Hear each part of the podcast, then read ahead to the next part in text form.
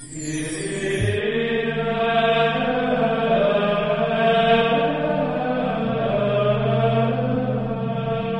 el nombre del Padre, y del Hijo, y del Espíritu Santo, el Señor esté con vosotros.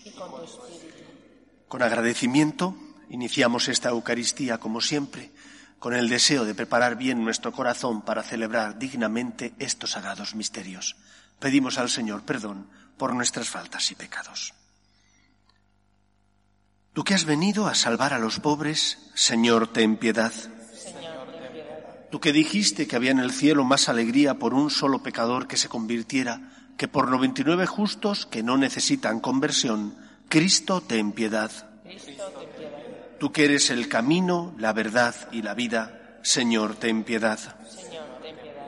Dios Todopoderoso, tenga misericordia de nosotros, perdone nuestros pecados y nos lleve a la vida eterna. Oremos. Oh Dios, que para librarnos del poder del enemigo, quisiste que tu Hijo muriera en la cruz, concédenos alcanzar la gracia de la resurrección. Por Jesucristo nuestro Señor. Lectura del libro de los Hechos de los Apóstoles. En aquellos días un fariseo llamado Gamaliel, doctor de la ley, respetado por todo el pueblo, se levantó en el Sanedrín, mandó que sacaran fuera un momento aquellos hombres y dijo, Israelitas, pensad bien lo que vais a hacer con esos hombres. No hace mucho salió un tal Teudas, dándoselas de hombre importante, y se le juntaron unos cuatrocientos hombres. Fue ejecutado, dispersaron a todos sus secuaces, y todo acabó en nada. Más tarde, cuando el censo salió Judas el Galileo, arrastrando detrás de sí gente del pueblo, también pereció y dispersaron a todos sus secuaces. En el caso presente mi consejo es este. No os metáis con esos hombres, soltadlos. Si su idea y su actividad son cosa de hombres, se dispersarán. Pero si es cosa de Dios, no lograréis dispersarlos. Y os expondríais a luchar contra Dios. Le dieron la razón y llamaron a los apóstoles. Los azotaron, les prohibieron hablar en nombre de Jesús y los soltaron. Los apóstoles salieron del Sanedrín contentos de haber merecido aquel ultraje por el nombre de Jesús. Ningún día dejaban de enseñar en el templo y por las casas anunciando el Evangelio de Jesucristo. Palabra de Dios. Señor. Una cosa pido al Señor, habitar en su casa. Una cosa pido al Señor, habitar en su casa. El Señor es mi luz y mi salvación. ¿A quién temeré? El Señor es la defensa de mi vida. ¿Quién me hará temblar? Una cosa pido al Señor, habitar en su casa. Una cosa pido al Señor, eso buscaré. Habitar en la casa del Señor por los días de mi vida. Gozar de la dulzura del Señor contemplando su templo. Una cosa pido al Señor, habitar en su casa. Espero gozar de la dicha del Señor en el país de la vida. Espera en el Señor, sé valiente, ten ánimo, espera en el Señor. Una cosa pido al Señor, habitar en su casa. Aleluya. Aleluya.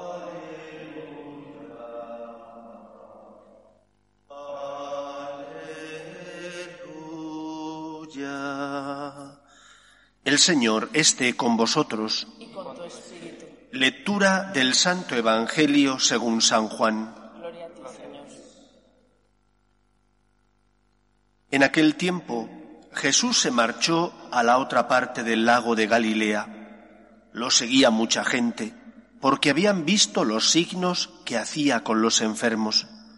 Subió Jesús entonces a la montaña y se sentó allí con sus discípulos. Estaba cerca la Pascua, la fiesta de los judíos. Jesús entonces levantó los ojos y al ver que acudía mucha gente, dice a Felipe, ¿con qué compraremos panes para que coman estos? Lo decía para tentarlo, pues bien sabía él lo que iba a hacer.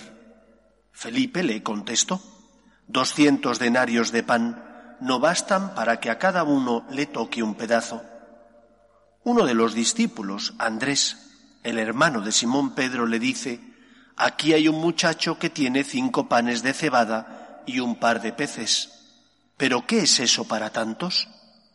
Jesús dijo, Decid a la gente que se siente en el suelo. Había mucha hierba en aquel sitio. Se sentaron. Solo los hombres eran unos cinco mil. Jesús tomó los panes, dijo la acción de gracias y los repartió a los que estaban sentados. Y lo mismo todo lo que quisieron del pescado. Cuando se saciaron, dice a sus discípulos, Recoged los pedazos que han sobrado que nada se desperdicie. Los recogieron y llenaron doce canastas, con los pedazos de los cinco panes de cebada que sobraron a los que habían comido. La gente entonces, al ver el signo que había hecho, decía, Este sí que es el profeta que tenía que venir al mundo. Jesús, sabiendo que iban a llevárselo para proclamarlo rey, se retiró otra vez a la montaña él solo. Palabra del Señor. Gloria a ti, Señor Jesús. Ante los problemas de la vida, las personas solemos reaccionar de forma distinta. Pero normalmente la reacción que tenemos suele tener lugar o suele provenir en función de nuestra fe y de nuestra manera de ver el mundo. Recuerdo haber leído cómo algunos demagogos que siempre hay en el mundo, criticaban, por ejemplo, a Madre Teresa, porque decían que Madre Teresa de Calcuta, en lugar de promover, estirpar la pobreza, lo que hacía era simplemente cuidar a unos pocos pobres moribundos que había allí en Calcuta o en los distintos lugares donde su orden había abierto los dispensarios y sus casas. Eran demagogos, obviamente. Ellos no hacían nada por ayudar a los necesitados, pero sí se preocupaban de criticar al que lo hacía. Madre Teresa decía que ella no podía paliar el hambre en el mundo, pero que sí podía intentar consolar a ese moribundo que estaba a su lado para que al menos se marchara de este mundo con el cariño y la sonrisa de alguien que le atendía, y que eso merecía la pena. Esta era la actitud que tenía ella, esta gran santa del siglo XX. Fue capaz de poner su granito de arena, de no mirar hacia otro lado para criticar a los poderes públicos o para decir que mal está en el mundo, sino para preguntarse, ¿y yo qué puedo hacer por esta persona que sufre? Esto es lo que les ocurre a los discípulos de Cristo. Jesús les pregunta ¿qué vamos a hacer con toda esta gente? Y la mayor parte de ellos simplemente dicen, no bastarían doscientos denarios para que les tocara un poquito de pan a cada uno de ellos. Mientras que Andrés dice, aquí hay un muchacho que tiene cinco panes y dos peces. La actitud de uno y otro es distinta. Uno dice, no hay nada que hacer, el mal es demasiado grande. El otro se pregunta, bueno, yo puedo aportar esto. Quizás con esto no solucionemos el mal en el mundo, pero podamos ayudar a esta persona en concreto. Ante los problemas que vivimos, tú te tienes que preguntar, ¿y qué puedo hacer yo por ayudar al que sufre? ¿Y qué está en mi mano? ¿Qué puedo hacer para solucionar, aunque no pueda evitar el hambre en el mundo o, quitar el mal en el mundo, qué puedo hacer yo para intentar ayudar al que sufre, pasa a mi lado y necesita mi ayuda. Quizás no sea la solución para evitar la pandemia del coronavirus o para evitar el hambre en el mundo o los problemas estructurales que hay en la sociedad, esas estructuras de pecado de las que hablaba el Papa San Juan Pablo II. Pero tú pregúntate, ¿qué es lo que tú puedes hacer? Qué fácil es echar la vista hacia otro lado y decir es que los gobernantes no hacen nada, que en muchos casos no lo hacen, como estamos viendo, por ejemplo, en la crisis que estamos padeciendo, donde, por ejemplo, el Estado español compra test para hacer esos test a la gente y son test fallidos, porque los compran deprisa y corriendo, les engañan Tú pregúntate, ¿qué puedes hacer tú? Como tantas personas que están preocupándose por ayudar a los que están a su lado, llevando comida a los enfermos, comprando la compra para llevársela a los ancianos, atendiendo a los damnificados de esta pandemia. Qué fácil es echar la vista a otro lado y criticar la situación, pero no mover un dedo. Pregúntate tú, ¿qué puedo hacer yo? ¿Qué querrá el Señor que haga? ¿Qué dones y talentos tengo yo que Dios me ha dado para que pueda ayudar al que sufre y pasa a mi lado? Creemos en la teología del cuerpo místico que es la Iglesia. Y esa teología nos hace entender que esta Iglesia, que está formada por muchos miembros, tiene una misión que llevar a cabo. Y cada uno de nosotros, en función de su vocación personal, tiene que llevar a cabo una tarea concreta y particular. Pregúntate tú, ¿qué es lo que te toca? Los pies no pueden pretender ser la cabeza. La cabeza no puede pretender ser las manos. Cada miembro tiene su importancia. Pero si ese miembro no asume su responsabilidad, si ese miembro no examina y se da cuenta de cuáles son sus dones, sus talentos, esos que Dios le ha dado para que los ponga en juego, entonces quedará sin hacerse aquello que Dios desea. Porque te dio unos talentos, pero ¿cómo los has invertido? ¿Qué has hecho con ellos? ¿Has sido como ese siervo que en lugar de ponerlos en juego para que dieran fruto, invirtiéndolos, lo que hizo fue guardarlos en un pañuelo en su bolsillo para que no se perdieran porque tenía miedo a su Señor? Tienen que dar fruto. Y para que den fruto es necesario que tú utilices esos talentos para el bien de los que pasan a tu lado. No te quejes de lo mal que está en el mundo. Pregúntate qué es lo que tú puedes hacer por consolar y ayudar al que sufre y te necesita. Dios te ha dado unos dones, te los ha dado para el bien de los que pasan a tu lado. En segundo lugar, el Evangelio nos enseña a confiar en el poder de Dios. Cinco panes y dos peces, que eran para paliar el hambre de cinco mil hombres, solo hombres, sin contar mujeres y niños, aparentemente nada. Pero el Señor los bendijo y gracias a su bendición se produjo la multiplicación. Polvo somos, pero si tenemos el corazón lleno de amor, somos débiles porque caemos, pero si confiamos en la gracia de Dios, con la ayuda del Señor y con nuestro esfuerzo, lograremos mejorar, lograremos salir adelante, luchar por levantarnos y siguiendo al Señor recorrer el camino de la santidad. No tengas miedo a tu pobreza. No tengas miedo a tener solamente cinco panes y dos peces. Confía en la gracia y verás cómo el Señor multiplica esos cinco panes y dos peces en tu vida, haciendo posible que Él que comenzó en ti la obra buena la lleve a término, haciendo posible que tú puedas recorrer el camino de la santidad. Porque creemos en la gracia, nos confesamos. Porque creemos en la gracia, rezamos y pedimos al Señor que nos ayude porque creemos en la gracia, comulgamos, nos acercamos a la Eucaristía y no bajamos los brazos porque no confiamos en nuestras fuerzas, sino al contrario, en el poder de Dios, que es el Todopoderoso. Y Él sí que es capaz de cambiar tu corazón. Y Él sí que es capaz, con la ayuda de tu voluntad, de transformar tu vida, con la ayuda de la libertad bien ejercida, de ayudarte a crecer y a superar tus miserias y tus pecados. No tengas miedo a las caídas.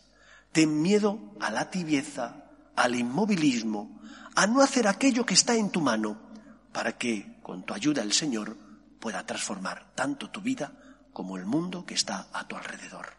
No te preguntes que no hacen nada los demás. Pregúntate qué es lo que tú tienes que hacer. No critiques tanto y ponte manos a la obra para ayudar a los que sufren, pone en juego tus dones y talentos. Que el Señor nos ayude. Nos ponemos en pie. Oremos a Dios, nuestro Padre.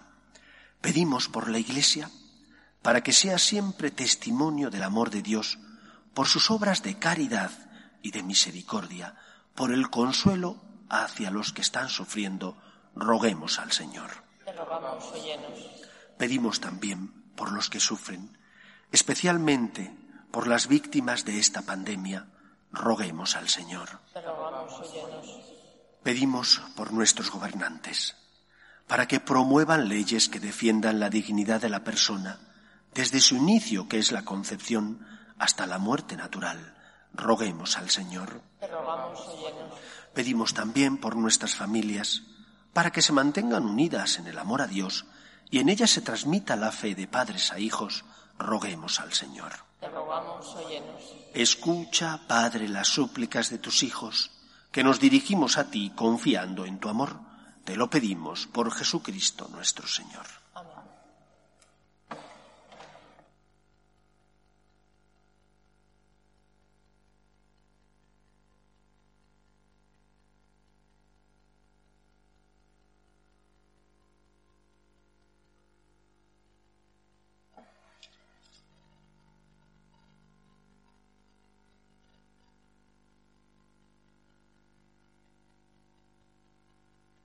Bendito seas, Señor, por este pan, fruto de la tierra y del trabajo del hombre, que recibimos de tu generosidad y ahora te presentamos.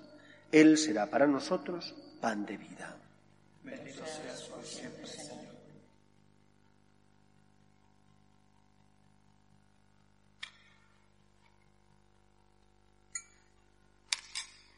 Bendito seas, Señor, por este vino, fruto de la vid y del trabajo del hombre, que recibimos de tu generosidad y ahora te presentamos. Él será para nosotros bebida de salvación. Bendito seas por siempre, Señor.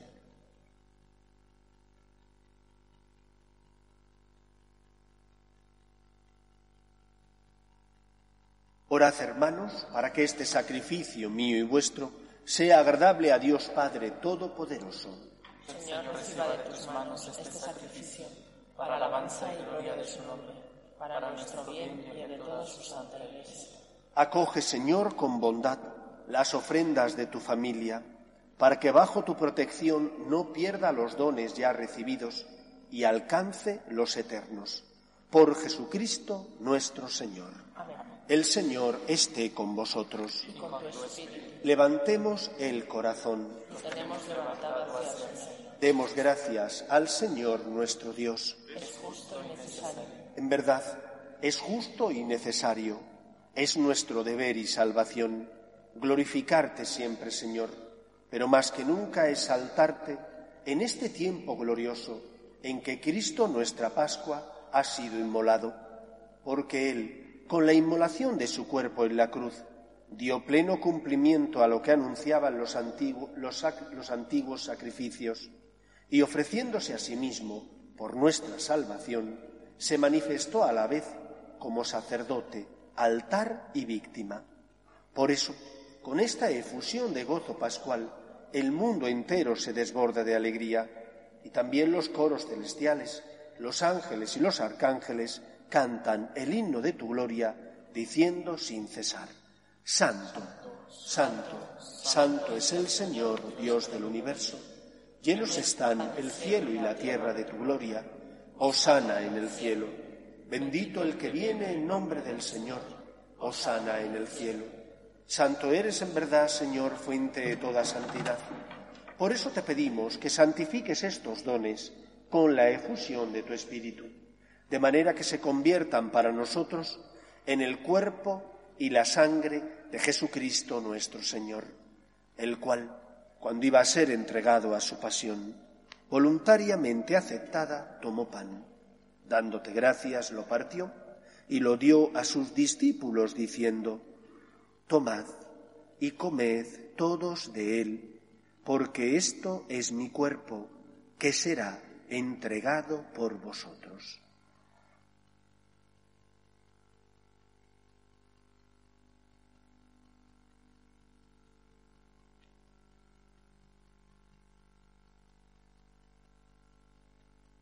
Del mismo modo, acabada la cena, tomó el cáliz y dándote gracias de nuevo, lo pasó a sus discípulos diciendo, Tomad y bebed todos de él, porque este es el cáliz de mi sangre, sangre de la alianza nueva y eterna, que será derramada por vosotros y por muchos para el perdón de los pecados.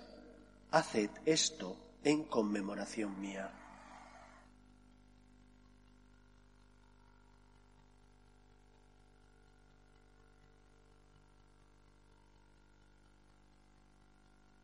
Este es el sacramento de nuestra fe. Anunciamos tu muerte, proclamamos tu resurrección. Ven, Señor Jesús. Así pues, Padre, al celebrar ahora el memorial de la muerte y resurrección de tu Hijo, te ofrecemos el pan de vida y el cáliz de salvación, y te damos gracias porque nos haces dignos de servirte en tu presencia. Te pedimos humildemente que el Espíritu Santo congregue en la unidad a cuantos participamos del cuerpo y sangre de Cristo. Acuérdate, Señor, de tu Iglesia, extendida por toda la tierra, y con el Papa Francisco, con nuestro Obispo Carlos y todos los pastores que cuidan de tu pueblo, llévala a su perfección por la caridad. Acuerde también de nuestros hermanos que durmieron en la esperanza de la resurrección, de Antonio, Víctor, Miguel, Román e Isabel, y de todos los que han muerto en tu misericordia, admítelos a contemplar la luz de tu rostro. Ten misericordia de todos nosotros, y así con María, la Virgen Madre de Dios, San José, los apóstoles y cuantos vivieron en tu amistad a través de los tiempos, merezcamos, por tu Hijo Jesucristo, compartir la vida eterna y cantar tus alabanzas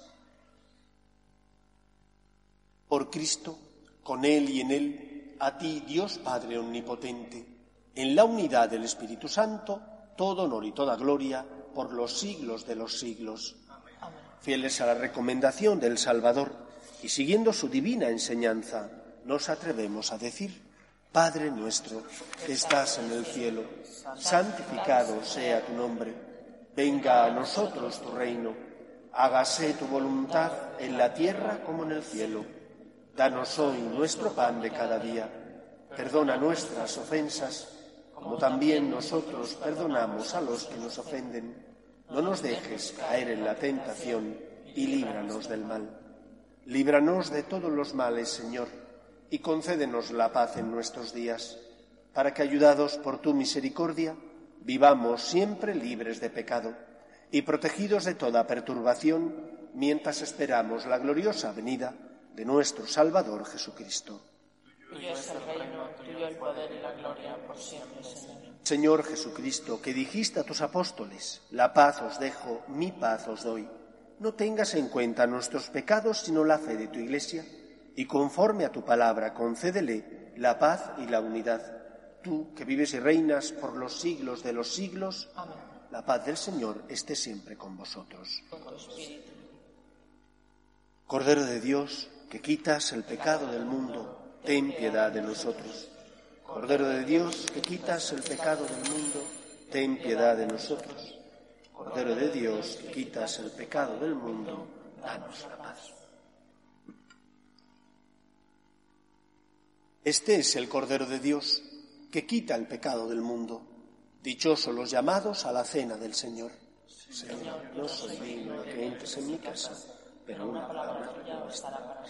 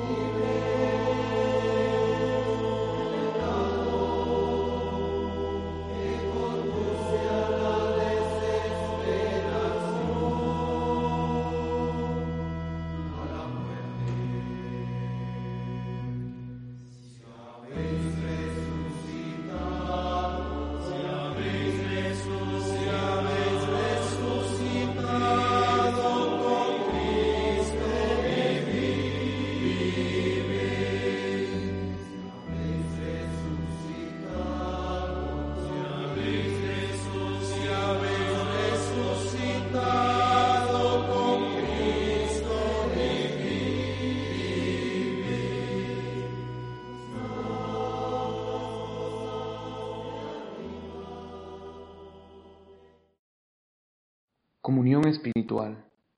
Creo, Jesús mío, que estás real y verdaderamente en el cielo y en el santísimo sacramento del altar.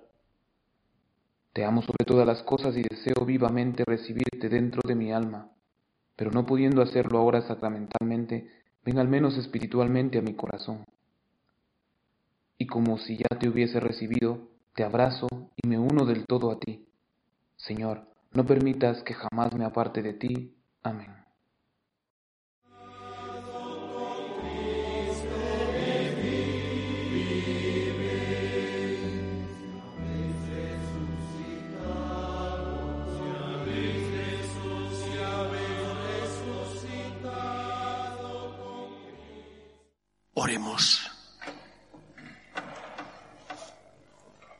Dios Todopoderoso, no ceses de proteger con amor a los que has salvado, para que así, quienes hemos sido redimidos por la muerte de tu Hijo, podamos alegrarnos en su resurrección. Por Jesucristo nuestro Señor. El Señor esté con vosotros. Y la bendición de Dios Todopoderoso, Padre, Hijo y Espíritu Santo descienda sobre vosotros. Podéis ir en paz. Regina Celi, letare, aleluya, quia quem meruisti portare, aleluya. Resurrexit, Sicudixit. Aleluya. Ora pro nobis Deum. Aleluya.